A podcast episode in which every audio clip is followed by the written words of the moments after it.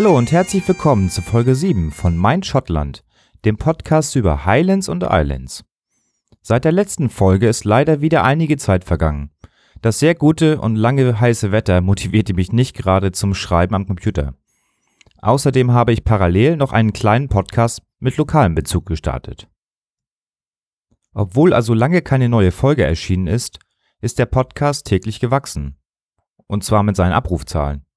Mitte Juni wurden erst 2000 und vor ein paar Tagen dann schon 3500 geladene Audiodateien gezählt.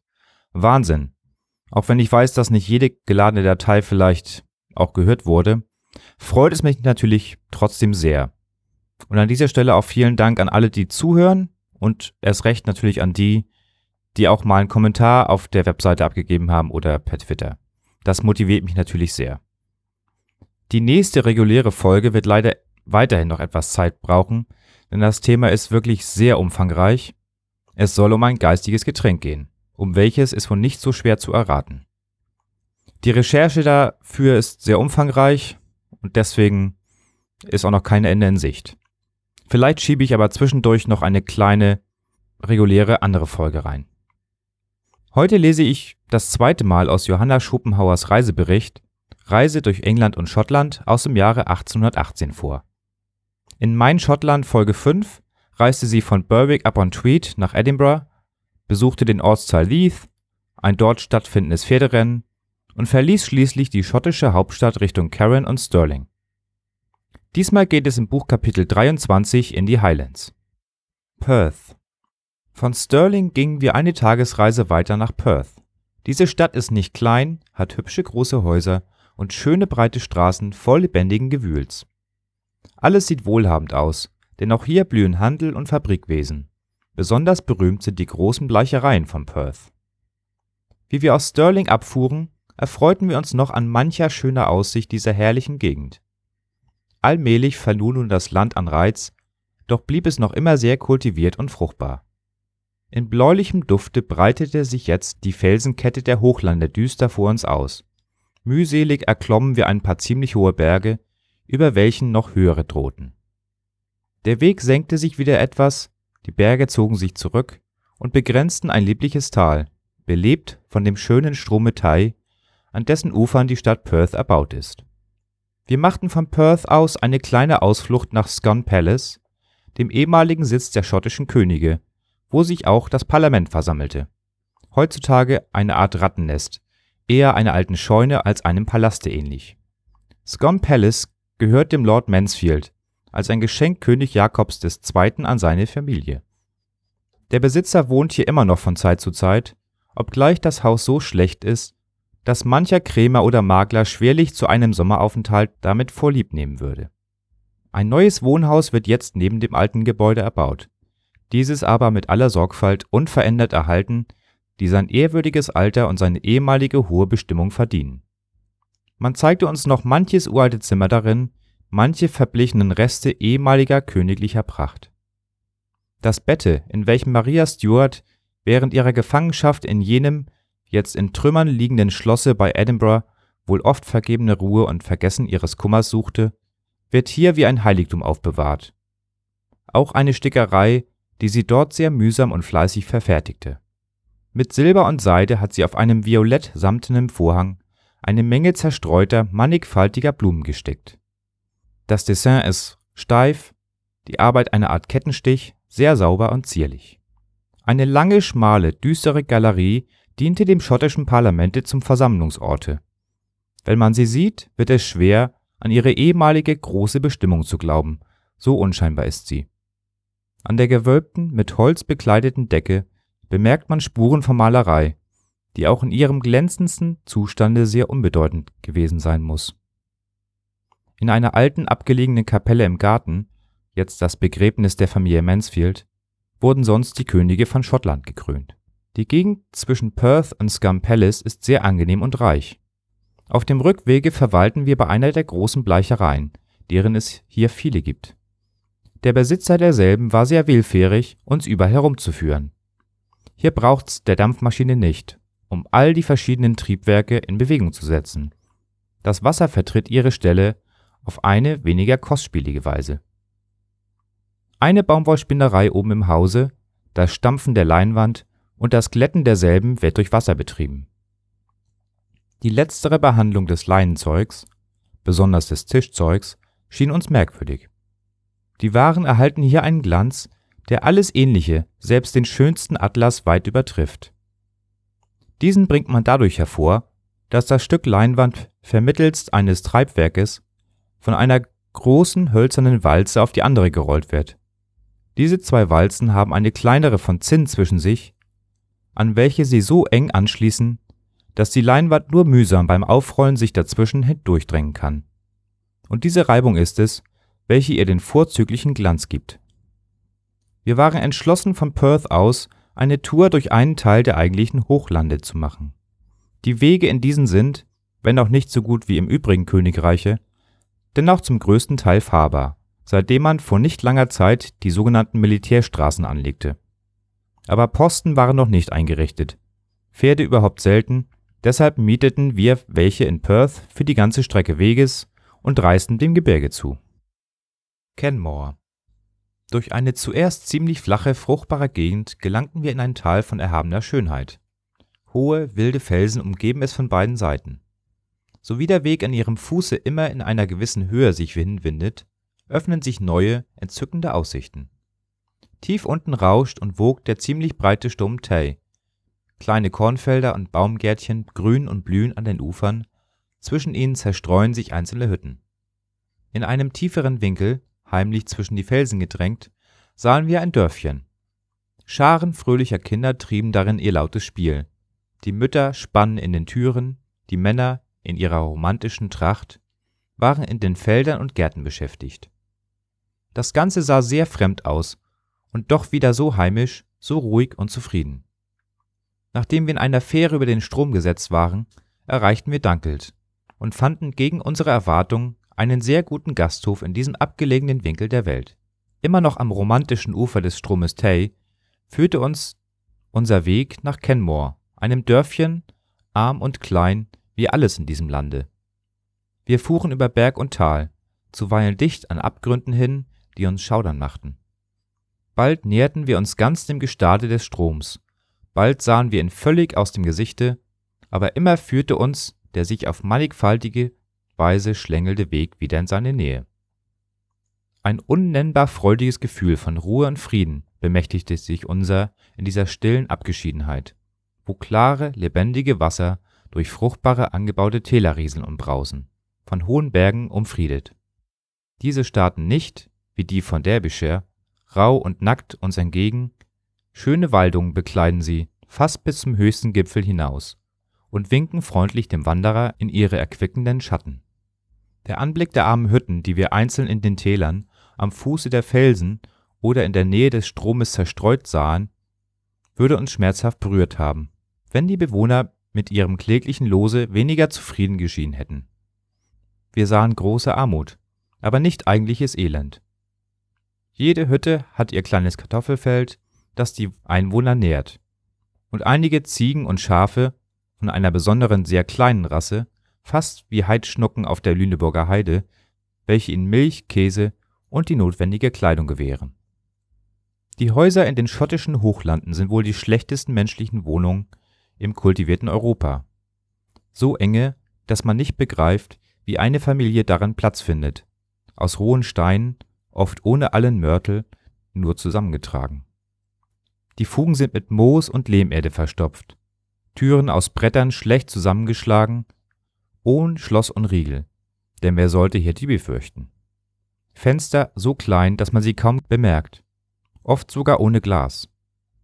Die niedrigen Dächer von Schilf, Moos, Rasen, bisweilen auch Holz und Schiefer, haben oft statt des Schornsteins nur eine Öffnung, durch welche der Rauch abzieht. Das Innere dieser Hütten entspricht dem Äußeren. Menschen und Tiere hausen unter dem nämlichen Dache friedlich beisammen, nur durch einen schlechten bretternen Verschlag voneinander getrennt. In dem einzigen Zimmer des Hauses sieht man deutlich, bei dem fast gänzlichen Mangel allen Hausgeräts, wie wenig der Mensch zum Leben eigentlich braucht. Der Fußboden besteht aus festgetretenem Lehm, der große Feuerplatz, dicht auf der Erde, ohne alle Erhöhung, dient zugleich dem Feuerherd und Kamin. Ein an einer Kette hängender Kessel über dem Feuer, einige hölzerne Schemel, ein groß zusammengezimmerter Tisch und in der Ecke ein Lager von Moos und Stroh. Das ist alles, was diese von aller Weichlichkeit entfernten Menschen zu ihrer Bequemlichkeit haben. Das Aussehen der Männer ist wild, und ihre fremde Kleidung, die so sehr von jeder anderen europäischen abweicht, ist zum Teil schuld daran.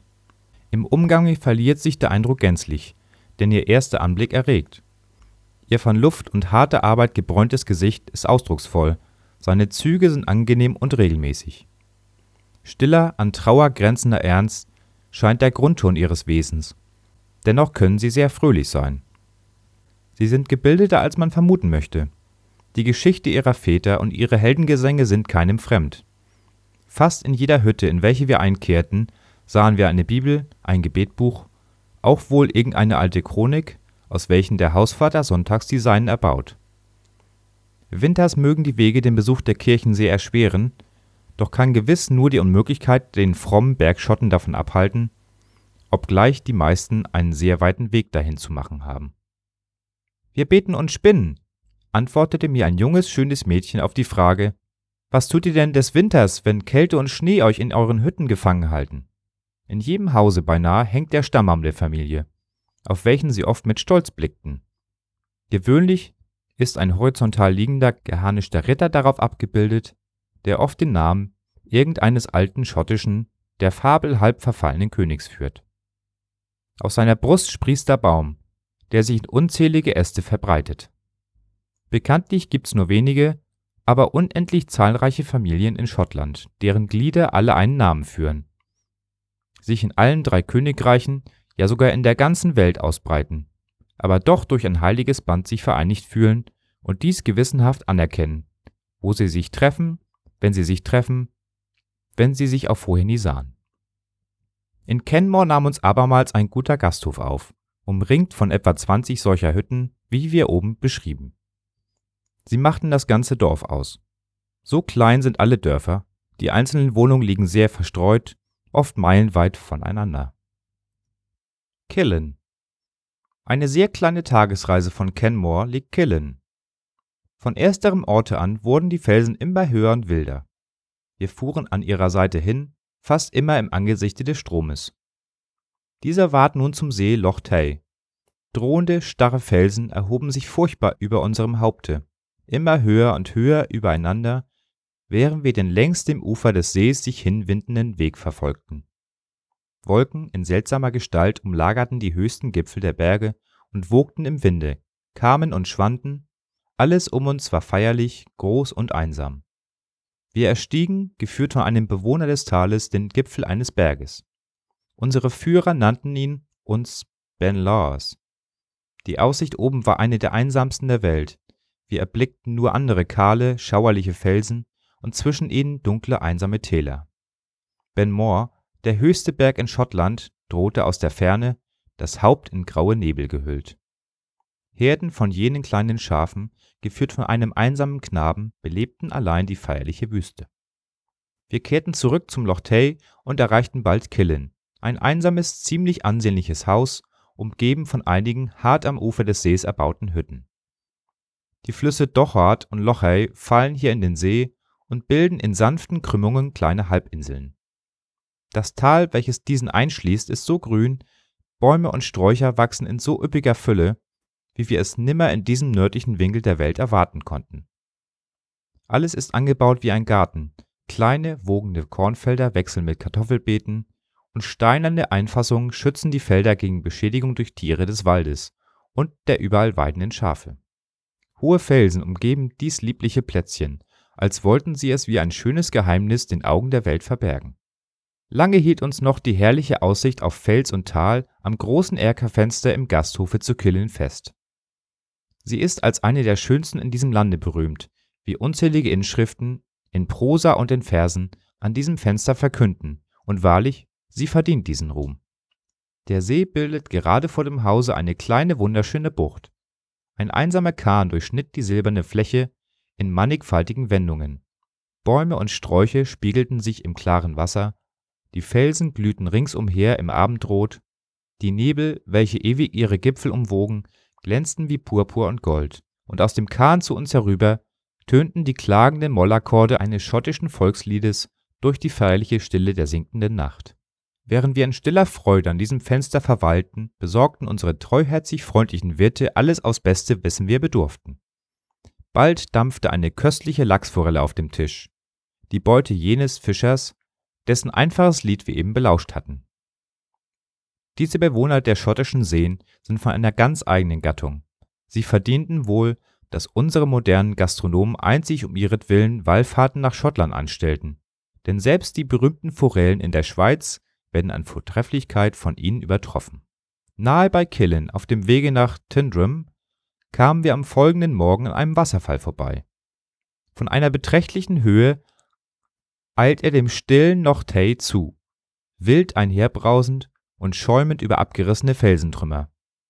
Seit Jahrhunderten schon glänzen seine Tropfen gleich Tränen auf den grün bemoosten Steinen eines ganz nahen Heldengrabes der Vorzeit, und sein Rauschen ertönt wie der Nachhall der Badenlieder, die einst hier, mit ihm wetteifernd, die Taten des Toten besangen und seinen Geist in die ewigen Hallen der Väter geleiteten. Weiterhin wurden die Felsen immer schroffer und höher, öder und einsamer die ganze Gegend umher.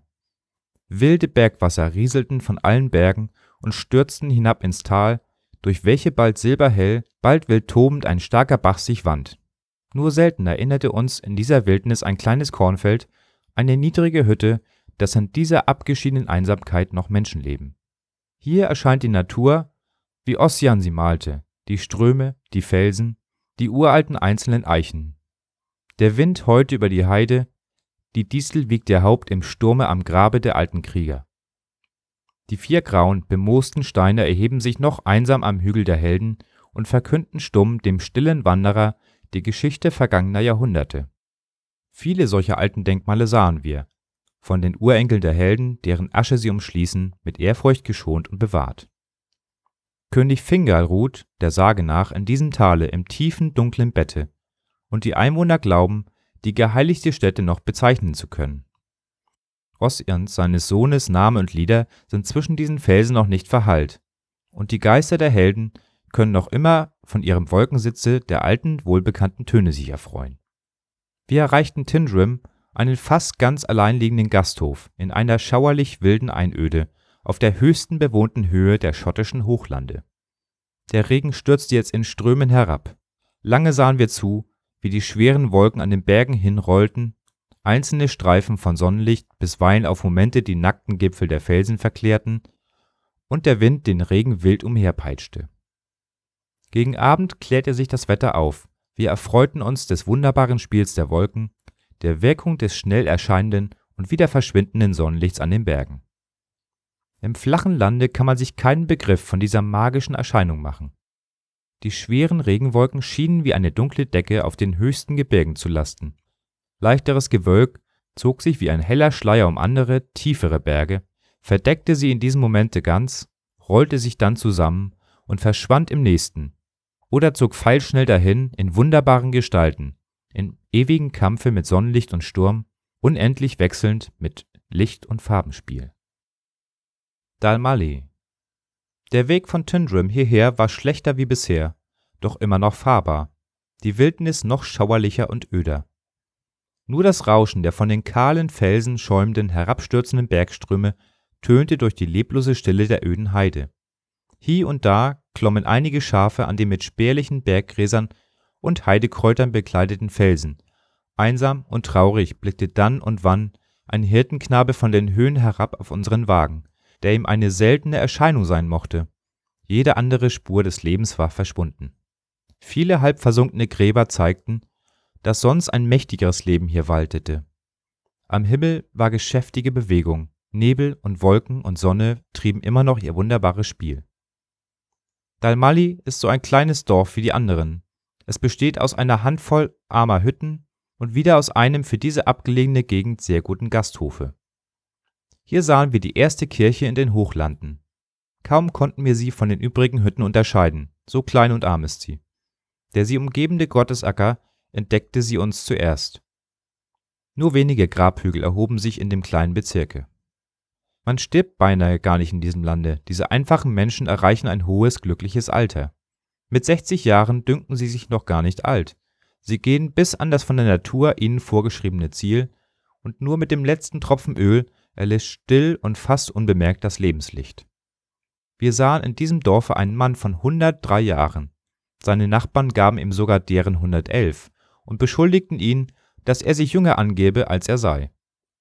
In unseren kultivierten Ländern hätte man ihm deren höchstens 60 zugetraut. Vor 14 Tagen hatte er eine Frau von 40 Jahren geheiratet, an seinem Ehrentage ein Tänzchen gemacht und drei Lieder auf der Sackpfeife gespielt, denn er galt noch immer für einen der ersten Virtuosen auf diesem Lieblingsinstrument der Schotten. In diesem Dorfe wurden wir auf das lebhafteste an Ossian erinnert. Ein Greis in der Nationaltracht saß auf einem Steine nahe am Kirchhofe. Sein langer, schneeweißer Bart floh im Winde, sein Ansehen war wild, ein paar dunkle Augen glühten unter einem hohen, kahlen Scheitel hervor. Der Plaid hing fantastisch von den Schultern herab wie ein Mantel, zwischen den Knien hielt er eine kleine Harfe, aus der er unzusammenhängende Akkorde wie mit Gewalt einzeln hervorriss. Mit starker, tiefer Stimme sang er dazu alte Volksgesänge. Sein Gesang war eintönig, fast mehr Deklamation als Lied. Um ihn her war das ganze Dorf versammelt, unter ihnen auch der hundertjährige Greis, alles hörte feierlich aufmerksam zu. Unser Nähertreten störte weder den Sänger noch seine Zuhörer im geringsten, nur machten sie uns mit natürlicher Höflichkeit Raum in ihrem Kreise. Man sagte uns, der Greis sei ein Sänger, der mit seiner Harfe das Land durchziehe, ohne eigentliche Heimat, aber überall ein willkommener Gast, wie sonst die alten Baden. Leider konnten wir mit ihm nicht sprechen, denn er verstand nicht Englisch. Überhaupt trafen wir seit einigen Tagen selten jemanden, der Englisch sprach oder es auch nur verstand, außer an den Gasthöfen. Inverary. Über steile, unwettbare Berge ging es weiter. Plötzlich senkte sich der Weg. Ein großer silberner See breitete sich vor unseren erstaunten Blicken aus. Es war Loch Awe. Frische, schöne Bäume, kleine Gärten vor den Hütten des Landsmanns und Getreidefelder begrenzten seine Ufer. 24 englische Meilen lang streckte er sich hin durch das grünende Tal. Viele kleine Inseln erheben aus seinen Fluten die Felsenstirnen. Eine darunter zeichnet sich durch fantastisch geformte, hervorragende Massen aus. Von fern glichen sie Überresten alten Gemäuers. Selbst mehr in der Nähe konnten wir nicht entscheiden, ob es Felsen oder Ruinen wären. Kein Kahn war in der Nähe, uns herüberzubringen. Auch schienen die Ufer zum Landen zu schroff.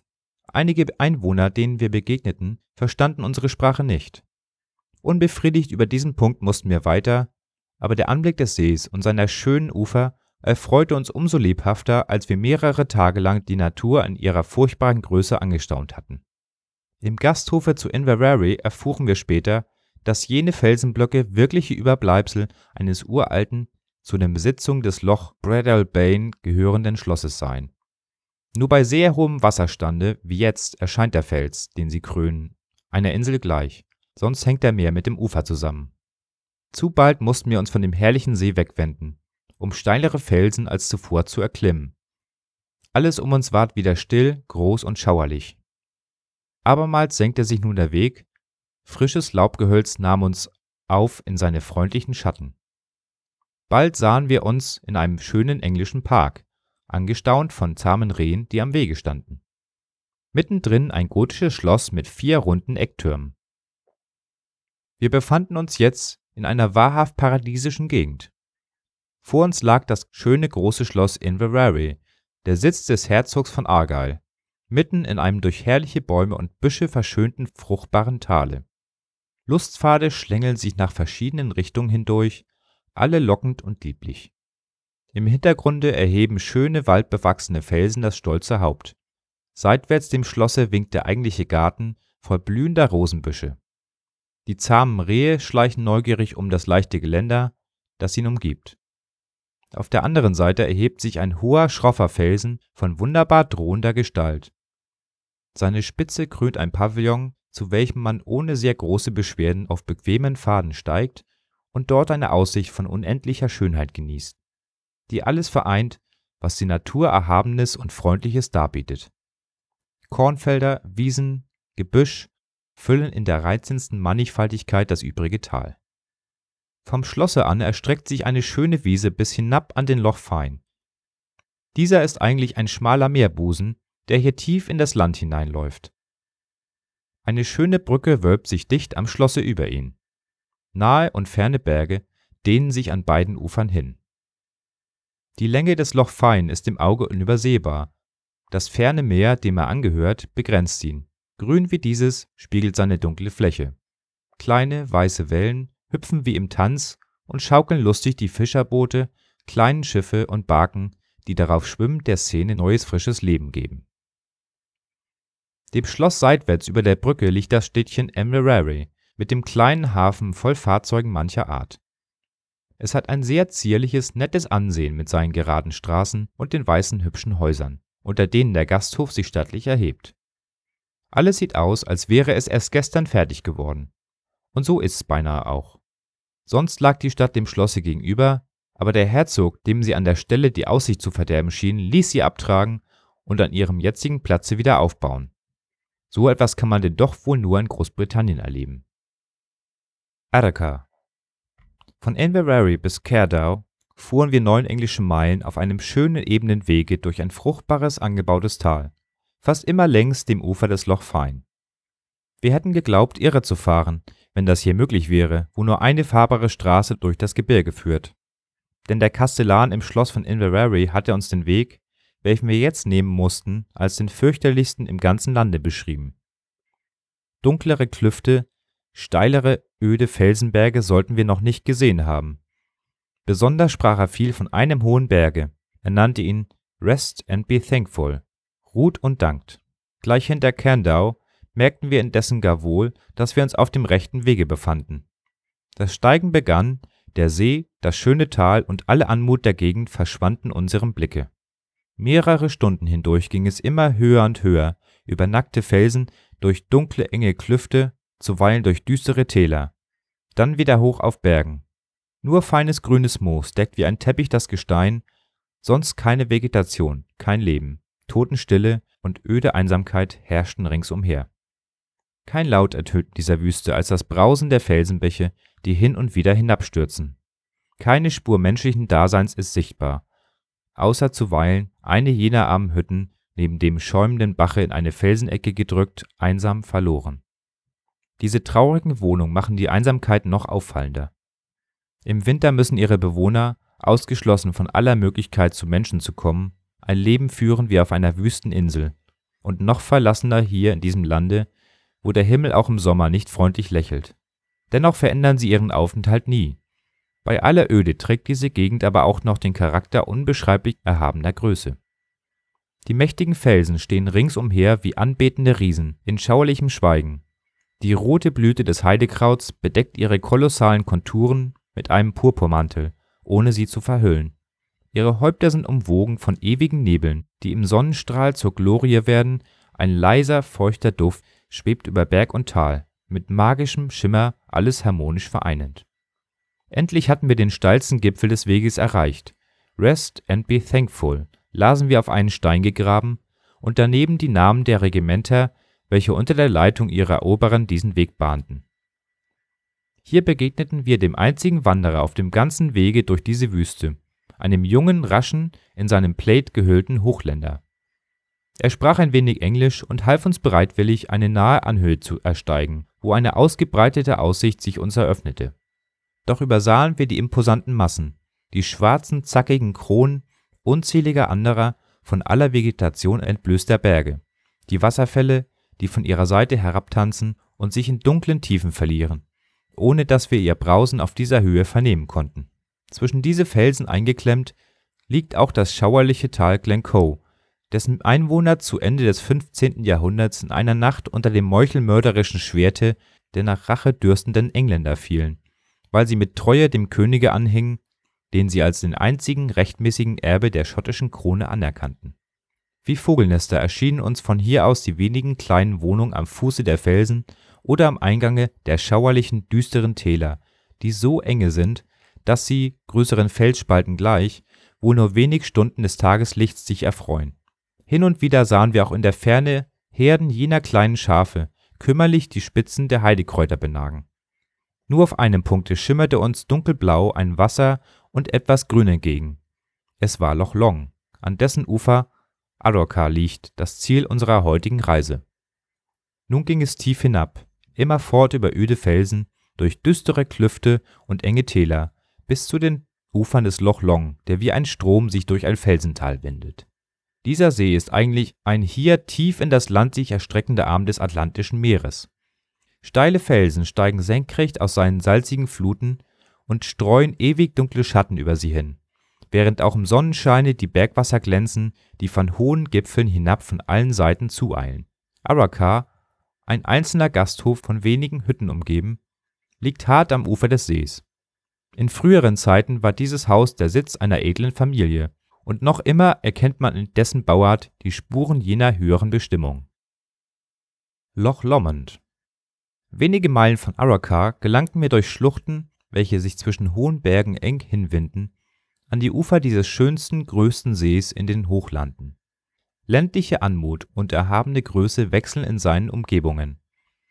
Bald scheinen die prächtigen, größtenteils waldbewachsenen Berge sich um ihn zu drängen, als wollten sie sich in seinen klaren Fluten spiegeln, dann treten sie wieder zurück und Wiesen und Felder umgeben das glänzende Gewässer. Zuerst empfing uns ein frischer, grüner Wald am Ufer. Unter hohen Laubgewölben fuhren wir hin und freuten uns des Silberglanzes im See und der mannigfaltigen Reflexe. Ein hoher Berg, einer der höchsten, über die wir bis jetzt gekommen waren, stellte sich uns in den Weg. Wir erreichten seinen Gipfel, der Weg senkte sich, und vor uns, unabsehbar breit, in aller seiner hohen Pracht, lag der ganze herrliche See da, besät mit kleinen und größeren grünenden Inseln, zwischen denen Fischerboote hindurchruderten. Millionen weiße, sich kräuselnde Wellchen belebten die silberne Fläche, aus der auf der anderen Seite der mächtige Ben Lomond senkrecht emporsteigt, bis zu den Wolken, die sein Haupt verhüllen. Die ganze Gegend ist von so wunderbarer Schönheit, dass jeder Versuch, sie zu beschreiben, vollkommen zwecklos wäre. Aber nie werden wir den Tag vergessen, den wir an diesen Ufern verlebten. Unsere Herberge in dem hart am See erbauten Dörfchen Lass, leider dem letzten Orte in den Hochlanden, durch den wir kamen, war indessen gar nicht erfreulich. Eine Gesellschaft betrunkener Bergschotten hatte sich in einem der unteren Zimmer einquartiert und tanzte zu einer verstimmten Violine und einem Dudelsack ganz unter sich ohne Frauenzimmer aufs lustigste herum. Die Mädchen hatten nicht bleiben wollen, das hinderte die Männer aber nicht, dennoch ihre Nationaltänze aufzuführen und sich vortrefflich dabei zu divertieren. Das pferdemäßige Stampfen, das Freudengekreisch bei irgendeinem wohlgelungenen Sprunge würde uns ins Freie getrieben haben, wenn uns die himmlische Gegend nicht herausgelockt hätte. Nur für die Nacht war uns bange, und nicht ohne Grund. Denn unser Wirt war ebenfalls betrunken und dabei so gesellig, dass wir ihn alle Augenblicke aus dem Zimmer komplimentieren mussten. Seine Tochter, ein sehr hübsches Mädchen, erschien uns dabei recht interessant. Sie gab sich alle Mühe, den Vater zur Ruhe zu bringen, und doch mit so zarter Schonung, immer strebend, das kindliche Verhältnis nicht zu verletzen, und wieder wie beschämt, dass wir, die Fremden, die so weit herkamen, ihre Berge zu sehen, ihn in solchen Zuständen treffen und dadurch an Bequemlichkeit leiden mussten. Glasgow Hinter Lass war die Gegend allmählich flacher, der Weg besser, alles kündigte uns an, dass wir das Land der Poesie verlassen und zurückkehrten zum platten Lande mit seinem Alltagsleben. In Dumbarton schieden wir uns von unserem Fuhrmanne und seinen vier treuen Rossen, die uns über so manchen hohen Berg durch so manches friedliche Tal geführt hatten. Wir nahmen Abschied von den Hochlanden, aber die Erinnerung davon blieb uns. Sie reiht sich an so manche andere schöne Erinnerung aus der Schweiz und aus vaterländischen Gebirgen, von denen diese, die wir jetzt verließen, sich indessen so merkwürdig als merklich unterscheiden. Die Gegend von Dumbarton ward als schön gerühmt. Unsere Fantasie war nur von der nächsten Vergangenheit noch zu sehr erfüllt, als dass wir sie genau betrachten konnten. Die Lage des Städtchens schien uns indessen sehr freundlich. Ein hoch darüber emporragender Fels, dessen steilen Gipfel ein festes Schloss krönt, nimmt sich malerisch aus, mitten in der wasserreichen Ebene, deren Horizont die dunklen Gebirge umgrenzen, welche wir eben verlassen hatten. Mit Postpferden langten wir gegen Abend in Glasgow an. Die Stadt ist ziemlich groß.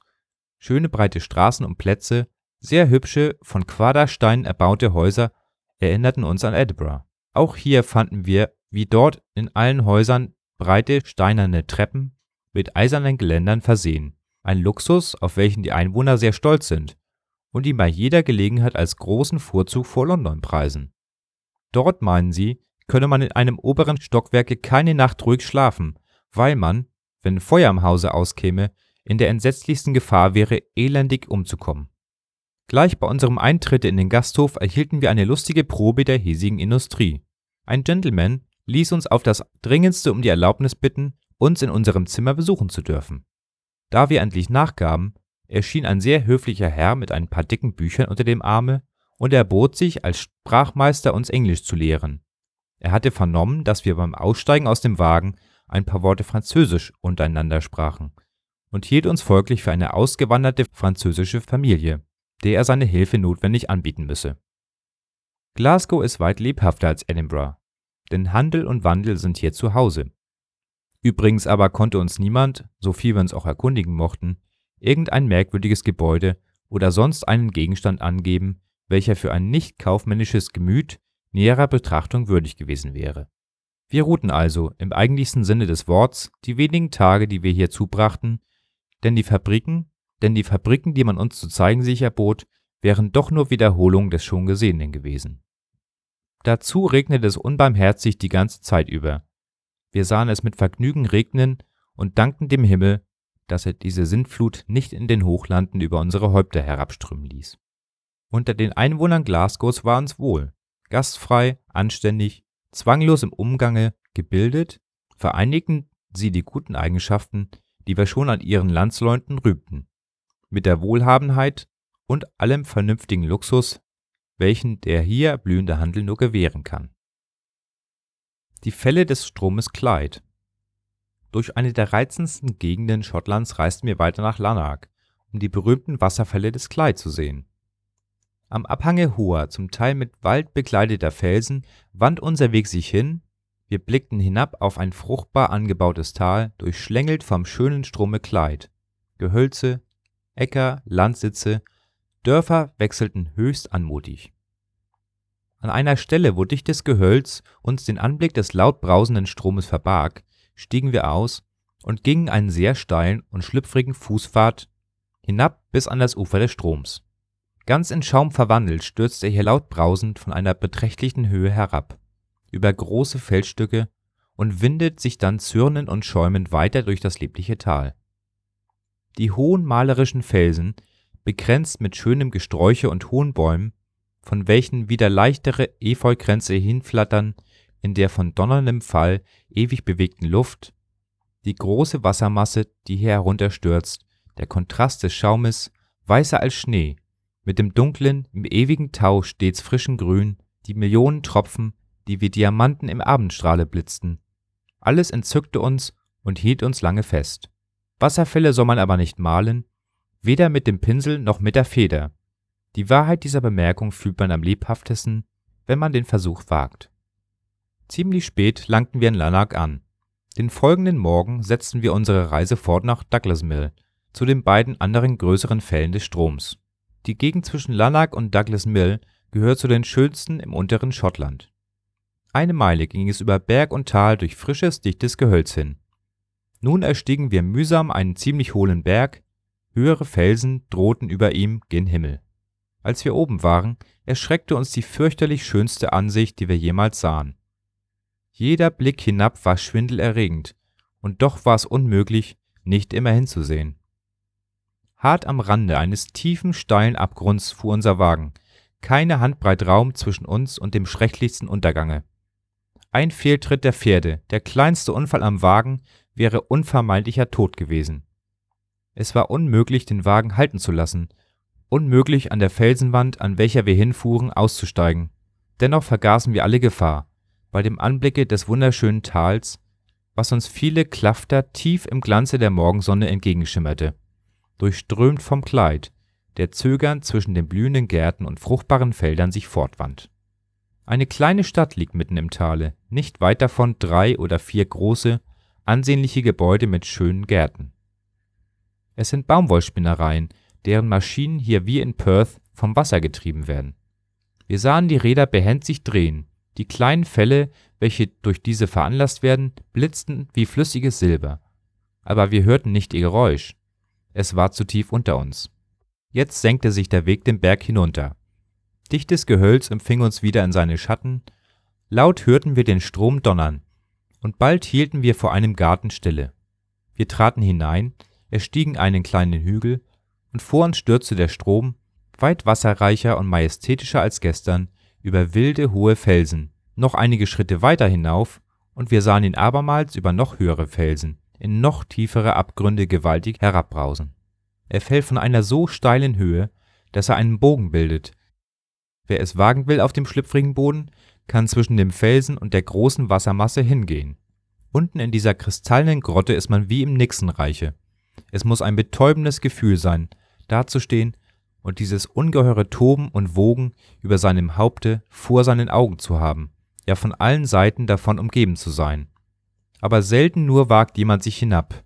Der bloße Anblick des Wagestücks schreckt zurück. Als wir den Garten verließen, fuhren wir an einem schönen Landhause vorbei, zu welchem er zu gehören scheint. Wir wünschten dem Besitzer desselben Sinn für sein Glück.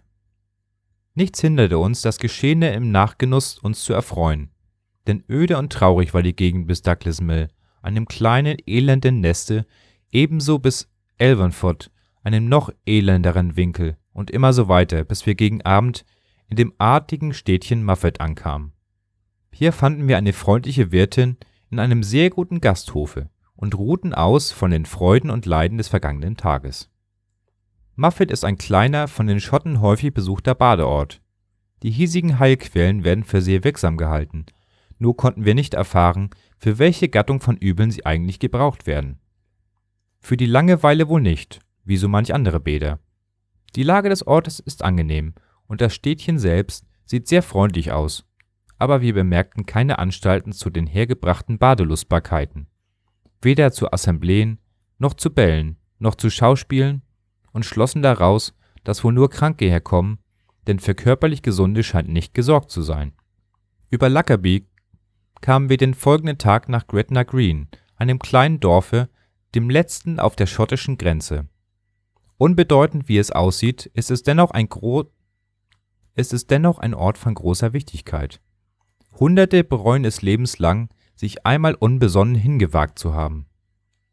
Gretna Green ist der Schrecken aller Eltern, Vormütter, Onkel und Tanten in England, die reiche oder schöne Mädchen zu hüten haben. Der Trost und die Hoffnung aller Misses, die in Pensionen sich Kopf und Herz mit Romanlektüre anfüllen. Der Hafen, nach welchem alle Glücksritter zusteuern, die besonders aus Irland mit leerem Beutel und verkannten Herzen nach Bristol, Bath oder auch wohl nach London kommen. Um mit Hilfe des kleinen blinden Gottes und seines oft noch blinderen Bruders endlich ein solides Glück zu machen. In Gretna Green wohnt nämlich der alte berühmte Hufschmied, der die unauflöslichsten Ketten schmiedet. Er ist dort Friedensrichter und dies Amt macht ihn zu einer sehr wichtigen Person. Denn in Schottland braucht es zu einer ganz legalen Trauung keines Aufgebots, keiner Einwilligung der Eltern, keines Priesters. Das liebende Paar geht zum erstbesten Friedensrichter, versichert, es sei frei und ledig und auch nicht in verbotenem Grade verwandt und wird von ihm ohne weitere Umstände getraut. Diese Trauung ist so gültig und vor allen britischen Tribunalen so unauflöslich, als wäre sie von dem ersten Bischof im Lande vollzogen. Wer also in England, wo andere Gesetze gelten, ein von irgendeinem widerwärtigen Argus bewachtes Liebchen hat, der nimmt die erste Gelegenheit wahr, packt es in eine Chaise mit vier raschen Pferden bespannt und galoppiert damit fort nach Gretna Green, dem nächsten schottischen Grenzorte, wo oben erwähnter Hufschmied Tag und Nacht bereit ist, sein Amt um ein billiges zu verwalten. Im Gasthofe, wo wir abstiegen, wollte die Wirtin nicht gern von diesen Dingen sprechen, kaum dass sie uns das Haus des Hufschmieds von weitem zeigte. Gern hätte sie alles abgeleugnet, aber Mauern und Fenstern sprachen von diesem Geheimnis in ihrem Hause.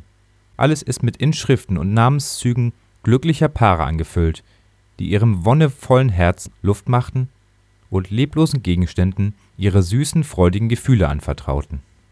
Dem Hufschmiede war gar nicht Rede abzugewinnen.